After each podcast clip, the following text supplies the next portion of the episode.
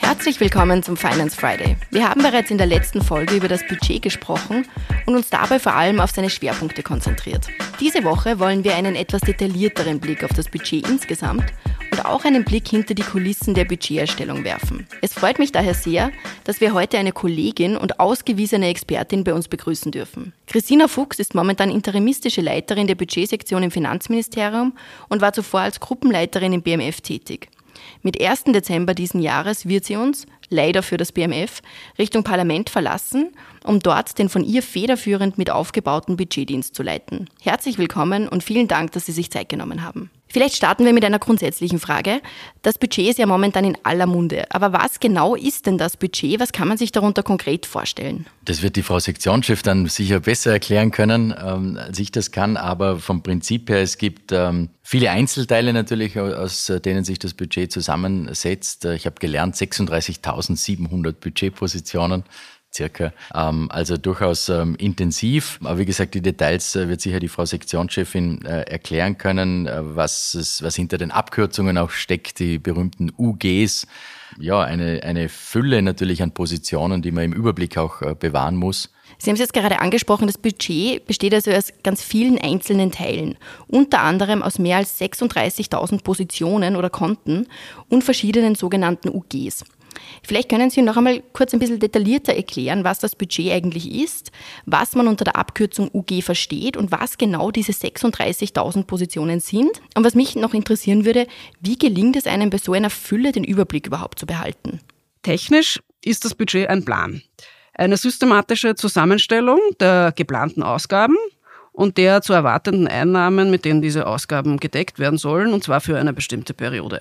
Inhaltlich ist das Budget aber auch ein zentrales Dokument der Regierung, wo sie festlegt, welche Ziele sie erreichen möchte und auch welche Maßnahmen sie setzen möchte. Fiskalpolitisch ist das Budget auch ein wichtiges Instrument zur Implementierung von Wirtschaftspolitik. Es nimmt also sehr großen Einfluss auf die Fiskalpolitik.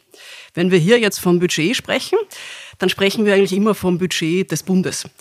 Es machen aber auch die Länder und die Gemeinden und auch die Sozialversicherungsträger natürlich Budgets. Und wenn wir jetzt hier vom Budget des Bundes sprechen, dann ist das Besondere an dem Budget auch, dass dafür sowohl nationale, aber auch unionsrechtliche Regelungen gelten. Zum Beispiel, was den Budgetzyklus oder den Budgetprozess betrifft. Der Herr Bundesfinanzminister legt das Bundesbudget vor. Er ist dafür verantwortlich. Dieses Budget wird dann im Ministerrat beschlossen und dem Nationalrat vorgelegt. Und der Nationalrat bewilligt dann das Bundesbudget als Gesetz. Wenn wir uns jetzt die Gliederung des Budgets anschauen, dann kann man sagen, das Budget wird in fünf sogenannte Rubriken gegliedert. Das sind hochaggregierte Politikfelder, wie zum Beispiel die Rubrik 01 Recht und Sicherheit oder die Rubrik 2. Da geht es um Arbeit, Soziales, Gesundheit und Familie. Die nächste Stufe in der Budgetstruktur sind dann die sogenannten Untergliederungen die sind ressortspezifisch. Das heißt, jeder Minister oder jedes Ressort hat zumindest eine Untergliederung. Das Bundesministerium für Finanzen oder der Herr Finanzminister ist momentan aber verantwortlich für acht Untergliederungen. Also zum Beispiel die öffentlichen Abgaben oder die Finanzverwaltung. Die nächste Ebene im Budget sind die Global- und die Detailbudgets. Die Kombination jetzt aus der organisatorischen Struktur des Budgets und den Konten das nennen wir dann Budgetpositionen. Und davon gibt es eben diese sogenannten 36.000. Das heißt, wir können aus dem Budget im Detail herauslesen, wie hoch der Personalaufwand im Oberlandesgericht Graz zum Beispiel ist, in der UG 13 Justiz. Vielleicht darf ich noch ergänzen, was ich auch spannend äh, finde, ist immer die, die Einnahmenseite, die natürlich auch entsprechend äh, abgebildet werden muss und uns insbesondere die Steuerschätzer, die auch äh, stark gefordert sind. Wie schaut die Einnahmensituation, die steuerliche Entwicklung auch aus? Äh, in den nächsten Jahren eigentlich, also nicht, nur 2024, sondern über den gesamten Rahmen. Äh, das finde ich immer sehr äh, herausfordernd eigentlich, weil äh, natürlich auch die konjunkturelle Entwicklung entsprechend Niederschlag finden muss in diesen Berechnungen und gerade die Konjunktur sich momentan als ja, sehr herausfordernd darstellt. Wir haben uns ja heute vorgenommen, ein bisschen hinter die Kulissen sozusagen zu schauen. Herr Finanzminister, jetzt würde mich eines interessieren. Sind die Ministerkolleginnen und Ministerkollegen eigentlich während den laufenden Budgetverhandlungen netter als sonst? Also merkt man da einen Unterschied? Und kommen die dann auch zum Beispiel beim Ministerrat oder bei gemeinsamen Terminen mit konkreten finanziellen Wünschen auf Sie zu? Oh ja, die sind äh, plötzlich äh, nett alle, komischerweise. Ähm, nein, äh, natürlich gibt's Wünsche, die auch äh, nachvollziehbar sind, die gut äh, begründbar sind. Aber ja, natürlich gibt's so gegen Ende, äh, wenn es wenn's sozusagen gegen, ja, gegen Budgeterstellung auch geht, ähm, gibt immer wieder Kolleginnen und Kollegen, die auf einen zukommen, die besondere Wünsche haben, die vielleicht auch Wünsche haben, die auf technischer Ebene noch nicht so weit äh, gediehen sind. Und ja, die Gespräche rund um den Ministerrat, aber auch sonst Telefongespräche bei diversen Veranstaltungen, äh, die werden dann natürlich immer intensiver. Welche Rolle spielt das wirtschaftliche Umfeld eigentlich bei solchen Verhandlungen? Zum Anfang der Verhandlungen Ende des Sommers ging man ja von einem leichten Wirtschaftswachstum in Österreich aus und dann vor knapp drei Wochen wurde eigentlich sehr unerwartet plötzlich von einer Rezession gesprochen. Wie hat das die Verhandlungen beeinflusst? Die sind enorm beeinflusst worden. Wie Sie gesagt haben, es ist im Juni noch von ganz anderen Zahlen ausgegangen worden und man muss wissen, dass äh, jeder Prozentpunkt an äh, weniger BIP-Wachstum auch einen Einfluss auf das Defizit hat, nämlich von 0,5 Prozent. Das ist doch äh, sehr beachtlich und wir hatten die Situation, dass wir im Sommer noch ein Wachstum von 0,3 Prozent prognostiziert bekommen haben und dann jetzt in die Prognosen vor drei Wochen ein Minus von 0,8 Prozent in die, ins Budget aufnehmen mussten. Also das ist schon ein, ein Riesenunterschied und äh, bedeutet eben ein, ein höheres Defizit von 0,5 Prozent rein aus dieser konjunkturellen Entwicklung beziehungsweise aus den neuen Prognosen. Also das ist, äh, hat große Auswirkungen äh, und war dann vor allem auch äh, für die Expertinnen und Experten, Kolleginnen und Kollegen im Haus extrem herausfordernd, weil das neu einzupflegen und äh, die ganzen Berechnungen, die eigentlich über den Haufen geworfen worden äh, sind aufgrund der neuen äh, Prognosen, das ist schon eine, eine Riesenherausforderung. Vielleicht bleiben wir noch bei den kurzfristig revidierten Wirtschaftsprognosen. Welche Auswirkungen hatte denn das auf technischer Ebene, also auf die Steuerschätzungen oder auf die Einnahmen- und Ausgabenprognosen, die ja im Vorfeld der Verhandlungen gemacht werden? Wie kann man sich das vorstellen? Musste da alles neu berechnet werden? Ja, die Konjunktur hat einen sehr wesentlichen Einfluss auf die öffentlichen Finanzen. Zum Beispiel das Wachstum des nominellen privaten Konsums ist maßgeblich für das Steueraufkommen der Umsatzsteuer, aber auch die Entwicklung des Arbeitsmarkts ist sehr wichtig für die Einnahmen- und Ausgabenseite des Budgets.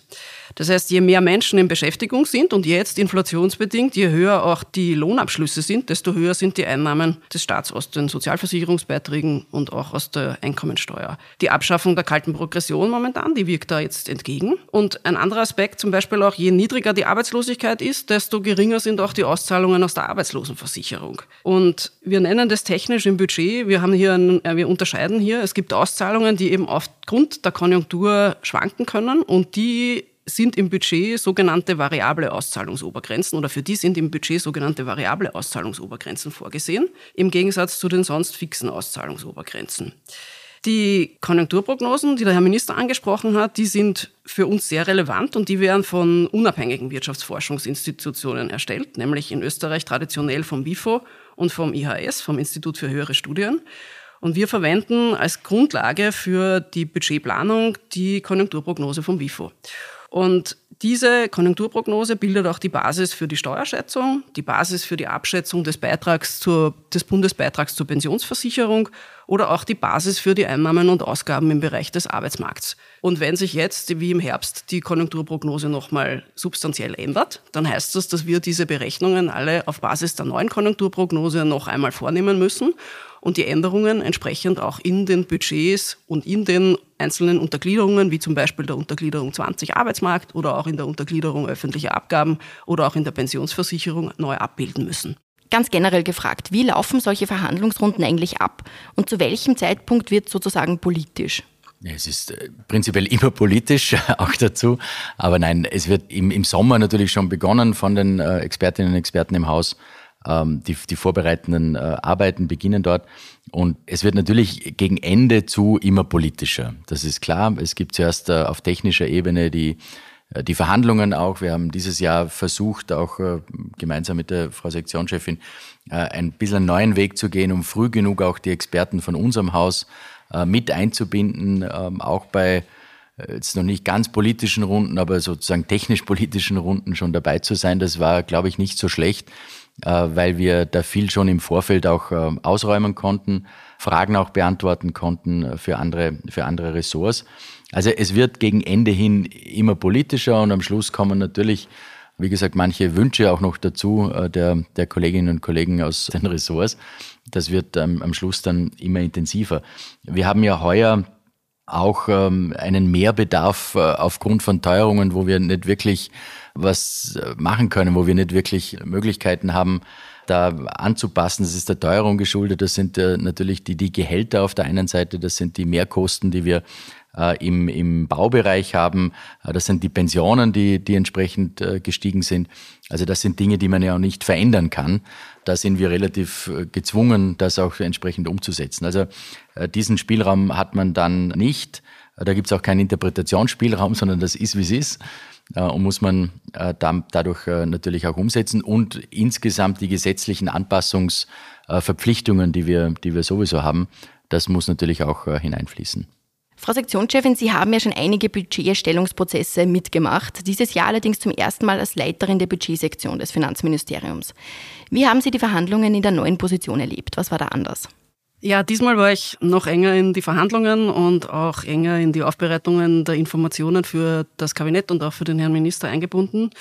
Und insgesamt empfand ich die Gesprächsatmosphäre aber als sehr konstruktiv und auch als sehr sachlich. Und trotz aller gegensätzlicher Positionen, wie wir schon gehört haben, die Ressorts haben zum Teil unterschiedliche Auffassungen dahingehend, wie hoch sie ihre zusätzlichen Ausgaben für das Personal budgetieren würden und welche zusätzlichen Personalwünsche sie hier in dem Bundesministerium für öffentlichen Dienst und auch dem Finanzministerium übermitteln. Insgesamt fand ich die Gespräche sowohl auf der technischen Ebene, aber auch dann in den politischen Gesprächen eigentlich sehr konstruktiv und sachlich, trotz aller gegensätzlichen Positionen, die es dann gibt und der unterschiedlichen Wünsche. So soll es ja auch sein, konstruktiv. Aber klar, wir haben da als Finanzministerium natürlich ein bisschen einen anderen Zugang bei manchen Dingen, müssen auch äh, vieles vielleicht äh, abwehren. Ich habe doch mit mir erlaubt, in meiner Budgetrede auch zu sagen, dass äh, ich mir oft wie ein Verteidigungsminister vorgekommen bin, weil gewisse Wünsche, die aus unserer Sicht überzogen sind, und nicht eine Prioritätendarstellung beinhalten, die auch abzuwehren. Das ist äh, schon auch unser, unser Job natürlich. Bin ich auch dankbar, dass die Kolleginnen und Kollegen im Haus hier sehr standhaft sind. Das ist Teil der technischen Budgetgespräche. Dort kommen die Ressorts mit ihren Wünschen und zusätzlichen Forderungen für neue Gesetze, für neue unionsrechtliche Bestimmungen, für die verschiedenen politischen Programme aus dem Regierungsprogramm, aber vielleicht auch gegen die Teuerung jetzt gibt es neue Vorschläge. Und der Job der Budgetsektion ist hier genau festzustellen, sind diese Forderungen berechtigt? Gibt es tatsächlich die Ministerratsbeschlüsse dazu? Wo gibt es vielleicht auch zu viel Budget im aktuellen, äh, in, in der, im aktuellen Bundesbudget? Äh, wo gibt es Kürzungsvorschläge, weil Programme auslaufen, weil wir sehen, dass die, dass die Mittel für die Programme nicht in der Form gebraucht werden. Und das ist Inhalt der technischen Gespräche und meistens finden da die Ressorts deutlich weniger Potenzial als wir, ja. das ist vollkommen richtig und wir müssen ja auf, aufpassen, dass wir nicht zu viel dann von den Projekten, die dann eben nicht umgesetzt werden, dass hier das Geld in die Rücklagen äh, hineinfließt. Das ist auch Aufgabe, äh, erstens darzustellen, vielleicht, dass im letzten Jahr oder in der Vergangenheit vieles dann eben in die Rücklagen geflossen ist und äh, vielleicht nicht jedes Projekt dann entsprechend die notwendigen Mittel, die vom Ressort, von dem jeweilig zuständigen Ressort dargestellt werden, vielleicht auch notwendig sind. Vielen Dank fürs Zuhören. Das war Teil 1 des Gesprächs zwischen Finanzminister Magnus Brunner und Sektionschefin Christina Fuchs. Mehr Infos rund um das Budget und den Link zur ganzen Budgetrede findet ihr in den Shownotes. Teil 2 des Gesprächs gibt's wie gewohnt nächsten Freitag. Bis dahin, alles Gute.